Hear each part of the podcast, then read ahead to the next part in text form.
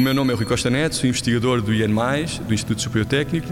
A minha investigação incide sobre sistemas eficientes de armazenamento de energia, nomeadamente o armazenamento de energia elétrica e térmica.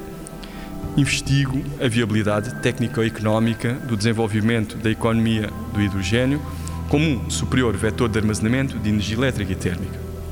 Relativamente aos transportes, o hidrogênio, relativamente às baterias, é, é uma solução que, do ponto de vista de armazenamento de energia, pode até não ser tão eficiente como as baterias, mas o hidrogênio, eh, em termos de tempo de abastecimento, é muito mais parecido à gasolina.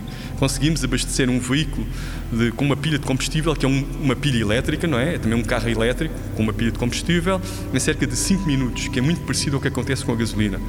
Enquanto uma bateria de lítio ou qualquer outro tipo de bateria, temos uma certa dificuldade em abastecer, no mínimo conseguimos abastecer numa hora porque se tentamos abastecer a bateria muito rápido, fazer um ciclo de carga muito rápido, reduzimos o número de ciclos de recarga das baterias. Por isso, o hidrogênio pode competir principalmente para transportes pesados, para comboios em linhas não eletrificadas, para substituir os comboios a diesel, em, em, em barcos. Já existe um ferry na Noruega que foi inaugurado hoje, permite transportar 100% transitou do diesel para o hidrogênio, com pilhas de combustível da Ballard, e, e, temos também a aviação. E aí o hidrogênio desempenha um papel fundamental, que consegue ter energia específica muito elevada e, e consegue realmente substituir os combustíveis líquidos na, no setor da aviação.